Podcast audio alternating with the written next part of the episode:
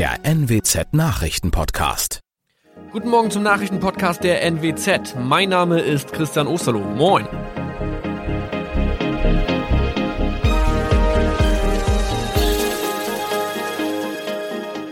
Und das sind unsere regionalen Nachrichten am Morgen. Die Grünen wollen Moorstraße in Oldenburg umbenennen. Viereinhalb Jahre Gefängnis für Falschgoldhandel.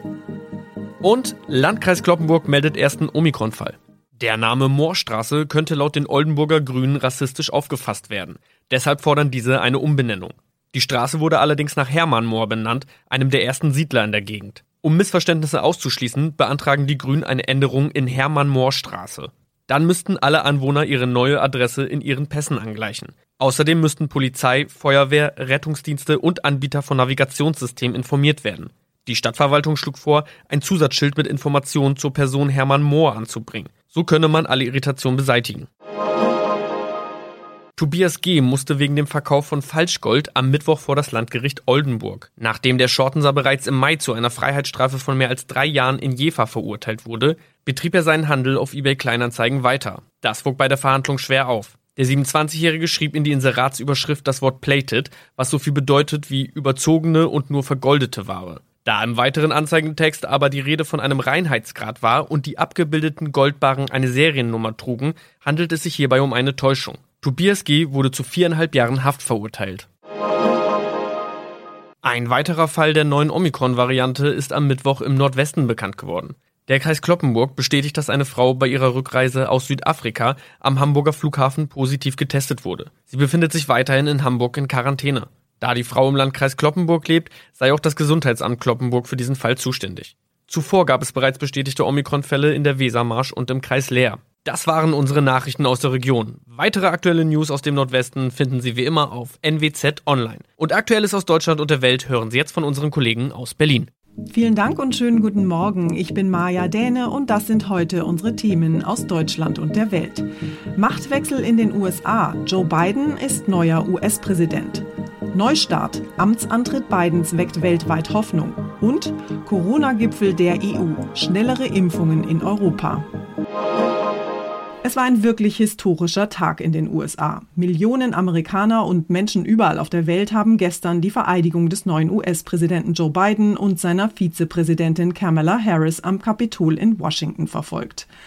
Mit dabei waren Barack und Michelle Obama, Bill und Hillary Clinton und auch George W. Bush und seine Frau Laura. Nur einer fehlte, Donald Trump. Der war nämlich am Morgen in sein Anwesen nach Florida geflogen und hat demonstrativ nicht an der Amtsübergabe teilgenommen. Lady Gaga und Jennifer Lopez haben für den neuen Präsidenten gesungen. Tausende Fahnen wehten auf der National Mall, wo Corona-bedingt diesmal allerdings nur ganz wenige geladene Gäste mit dabei waren. Insgesamt war die Zeremonie aber sehr feierlich und vor allen Dingen friedlich. Unsere Korrespondentin Tina Eck hat sich die Amtseinführung in Washington angeschaut, mit einer Mischung aus Freude und Erleichterung. Tina, es war ja wirklich ein großer Tag gestern. Amerika hat jetzt einen neuen Präsidenten und der hat ja in seiner ersten Rede gleich nach seinem Amtseid vor allen Dingen zur Einheit aufgerufen. We must meet this moment wir müssen diesen Moment als Vereinigte Staaten von Amerika nutzen. Versöhnung, Zusammenhalt, das war Bidens Hauptbotschaft. Äh, die Zeremonie am Kapitol lief wie am Schnürchen. Lieder, Gedichte, Amtseide, Gebete, Hymnen, alles geboten. Kamala Harris als erste weibliche Vizepräsidentin, da wurde Geschichte gemacht. Und dann die Fahrt zum Weißen Haus. Da stiegen Joe und Jill aus der Limo aus, liefen ein paar Schritte zu Fuß, aber das richtig erleben konnten nur ein paar Kameraleute und Soldaten. Ist ja alles abgeregelt hier wie Fort Knox. Ja, die schwer bewaffneten Soldaten waren vor dem fahnengeschmückten Kapitol ja zu sehen. Aber insgesamt sah es ja friedlich aus. Sogar das Wetter hat ja mitgespielt. Ja, kalt und windig, aber die Sonne hat die Farben schon schön leuchten lassen. Und damit verblassten auch Stacheldraht und Militärbarrikaden ein bisschen. Äh, das war ja das Vermächtnis des nach Florida entflogenen Vorgängers. Aber hier wollten vor allem alle nach vorne gucken.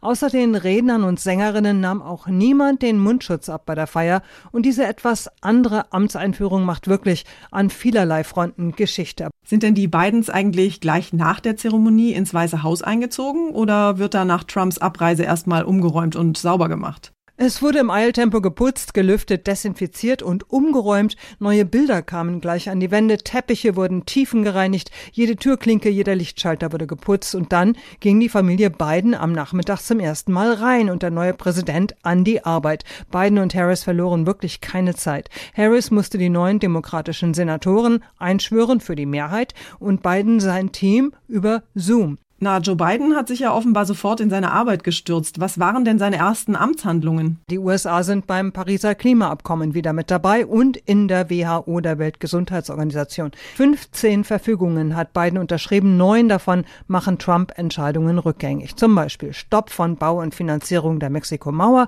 Stopp der Einwanderungsverbote für Muslime aus bestimmten Ländern und weitere Immigrations- und Umweltbestimmungen. Aber abends wurde dann doch auch noch gefeiert, obwohl Corona-bedingt diesmal ja die traditionellen Partys ausfallen mussten. Ja, normalerweise gibt es Dutzende Bälle und Tanzpartys in allen Hotels der Stadt, aber das muss in Corona-Zeiten natürlich ausfallen. Äh, Biden und Harris äh, zeigten sich bei einem virtuellen Konzertprogramm. Unter den Stars waren Bruce Springsteen, John Legend, Katy Perry, Foo Fighters und Justin Timberlake. Moderiert hat Tom Hanks, ganz klar. Also die Pop-Prominenz ist wieder mit an Bord und happy für den Präsidenten aufzutreten. Vier Jahre lang hat Donald Trump die USA und die Welt in Atem gehalten. Und auch die deutsch-amerikanischen Beziehungen sind in der Ära Trump auf einen Tiefpunkt abgestürzt. Umso mehr hofft Kanzlerin Merkel auf einen Neustart und dass es mit dem neuen Präsidenten Joe Biden wieder steil bergauf geht. Jede Menge Erleichterung und Vorfreude kommt durch bei der Bundesregierung. Kanzlerin Angela Merkel beispielsweise sagt, sie freut sich auf ein neues Kapitel deutsch-amerikanischer Freundschaft und Zusammenarbeit. Und auch Außenminister Heiko Maas klingt danach, als könnte es nur besser werden. Vier Jahre Donald Trump hätten die deutsch-amerikanischen Beziehungen in die schwerste Krise der Nachkriegszeit gestürzt. Schuld ist seiner Ansicht nach Trumps Devise America First, keinerlei Abstimmung, keinerlei Konsultation, Biden wolle das ändern. Bundespräsident Frank-Walter Steinmeier hatte bereits vor der Vereidigung die Hoffnung auf eine engere Zusammenarbeit mit den USA geäußert. Aus Berlin Arne Beckmann. Das Thema Impfen steht nicht nur in Deutschland, sondern überall in Europa ganz oben auf der Dringlichkeitsliste. Schon jetzt sind in der EU im Zusammenhang mit dem Coronavirus mehr als 400.000 Menschen gestorben. Die EU in Brüssel macht deshalb jetzt Dampf und will die Impfkampagne beschleunigen. Beim heutigen EU-Videogipfel wollen die Staats- und Regierungschefs über ein gemeinsames Vorgehen im Kampf gegen die Pandemie beraten. Unsere Korrespondentin Sarah Geiser, die in Brüssel, hat sich mal schlau gemacht, über welche Maßnahmen da vor allen Dingen diskutiert wird. Sarah, die EU-Kommission hat ja ziemlich ehrgeizige Impfziele vorgeschlagen. Sind die überhaupt realistisch? Also hier in Brüssel heißt es ganz klar ja.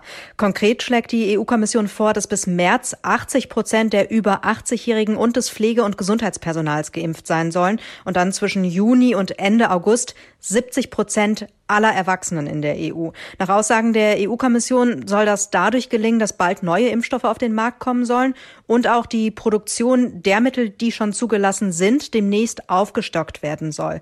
Ob die EU-Staaten das für eine realistische Zielvorgabe halten oder nicht, das wird sich erst heute Abend beim Videogipfel dann zeigen. Zumal sich die Lage ja jetzt auch noch durch die neuen hoch ansteckenden Virusmutationen verschärft hat. Gibt es denn da Vorschläge aus Brüssel, wie die gestoppt werden könnten? Ja, was das angeht, drängt die EU-Kommission die Mitgliedstaaten vor allem dazu, mehr Virusproben genauer zu untersuchen. Bisher würde das vielerorts bei nur weniger als einem Prozent der positiven Corona-Tests passieren. Nach Ansicht hier in Brüssel sollte dagegen bei mindestens fünf, besser aber noch bei zehn Prozent der positiven Testergebnisse eine genauere Untersuchung stattfinden, damit dann klar ist, ob es sich um eine dieser hoch ansteckenden Mutationen handelt oder nicht. Und das ist möglich mit der sogenannten Genomsequenzierung. Ein wichtiges Thema heute Abend wird auch ein möglicher einheitlicher Impfpass sein. In Deutschland ist das ja ein heiß diskutiertes Thema, auch vor dem Hintergrund möglicher Vorteile für Geimpfte. Ja, genau. Der Vorschlag kommt aus Griechenland. Ministerpräsident Mitsotakis plädiert für einen EU-weit gültigen Impfpass als Dokumentation von Corona-Impfungen und seiner Ansicht nach müssen dann auch Personen, die geimpft sind, frei reisen dürfen. Unterstützung gibt's aus Spanien für diesen Vorschlag. Andere EU-Länder, wie auch Deutschland, zögern aber. Auch weil ja bisher nur sehr wenige Menschen überhaupt geimpft sind und es viele offene Fragen gibt, wie zum Beispiel, ob man trotz Impfung andere Menschen noch anstecken kann. Dankeschön nach Brüssel, Sarah.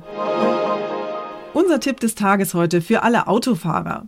Eigentlich sollen wir derzeit möglichst zu Hause bleiben. Aber wer trotzdem raus muss, zum Beispiel um zur Arbeit zu fahren oder zum Einkaufen, der darf natürlich weiterhin Auto fahren. Allerdings müssen sich Autofahrer in einigen Regionen auf Ausgangssperren und Einschränkungen einstellen. Wir haben deshalb unseren Experten Johannes Boos vom ADAC mal gefragt, worauf Autofahrer in diesen Lockdown-Zeiten so achten müssen. Herr Boos, wenn ich nicht alleine unterwegs bin, wie viele Leute darf ich denn eigentlich noch in meinem Auto mitnehmen? Im Auto gelten dieselben Regeln wie zu Hause. Es sind nur Angehörige des eigenen Hausstands und eine weitere Person erlaubt. Ab welchem Alter Kinder gezählt werden, das ist in den Bundesländern unterschiedlich geregelt. Wo immer möglich sollte man natürlich auch im Auto Abstand halten und Fahrten mit Menschen außerhalb des eigenen Hausstands reduzieren. Okay, falls ich jetzt also mit einem Freund im Auto sitze, muss ich dann beim Fahren eine Maske tragen? Ein Mund-Nasenschutz während der Fahrt ist erlaubt, aber das Gesicht muss erkennbar bleiben. Ich darf also nicht gleichzeitig einen Hut und eine Sonnenbrille tragen. Ansonsten droht ein Bußgeld. Die Maske am Rückspiegel aufzuhängen ist keine gute Idee, da baumelt sie im Sichtfeld. Klar, obwohl es natürlich eigentlich ganz praktisch ist, die Maske am Rückspiegel immer gleich griffbereit zu haben. Welche Regeln gelten eigentlich an der Tankstelle? Beim Tanken gelten die üblichen Abstandsregeln und die Maskenpflichten. Mund-Nasenschutz, also eine FFP2 oder eine andere medizinische Maske, die muss ich nicht erst während des Tankvorgangs tragen, sondern bereits beim Aussteigen. Was mache ich eigentlich, wenn mein Auto eine Reparatur braucht oder wenn ich zum TÜV muss? Sind Autowerkstätten und Prüfzentren jetzt im Lockdown überhaupt geöffnet? Ja, Werkstätten gelten als systemrelevant. Sie sind geöffnet und auch Prüfzentren sind aktuell nicht vom Lockdown betroffen und können weiterhin prüfen. Die Hauptuntersuchung ist ja eine behördliche Verpflichtung zur Erhaltung der Verkehrssicherheit. Autofahrer sollten aber einen Termin vereinbaren und nicht spontan zur Prüforganisation fahren. Dankeschön, Johannes Boos. Und zum Schluss machen wir es uns heute mal richtig gemütlich und schlüpfen in die Jogginghose. Heute ist nämlich internationaler Jogginghosentag, wobei eigentlich war ja das gesamte Jahr 2020 im Grunde genommen ein internationales Jahr der Jogginghose. Denn in Corona-Zeiten, wo wir ja hauptsächlich zu Hause rumlungern, ist die Schlabberhose doch das ideale Kleidungsstück. Bequem und praktisch für den Einsatz in der Lockdown-Küche, beim Fitnesstraining im Wohnzimmer und sogar bei Videokonferenzen mit dem Chef tragbar. Und dann vielleicht kombiniert mit Hemd und Sakko. Modedesigner Karl Tillison erklärt uns mal ganz kurz, warum die Jogginghose tatsächlich ein echter Trend in Corona-Zeiten ist. Jogginghosen sind ja nicht nur bequem, sondern diese Bequemlichkeit hat ja auch was sehr Beruhigendes. Und das können wir im Moment mehr denn je gebrauchen, denn wir erleben das als sehr stressig und sehr belastend und sehr verstörend. Und insofern kommt Mode mehr denn je die Funktion eines Seelenpflasters zu. Ein Seelenpflaster mit Gummizug. Das war's von mir für heute. Ich bin Maja Däne und wünsche Ihnen allen einen entspannten Tag. Tschüss und bis morgen.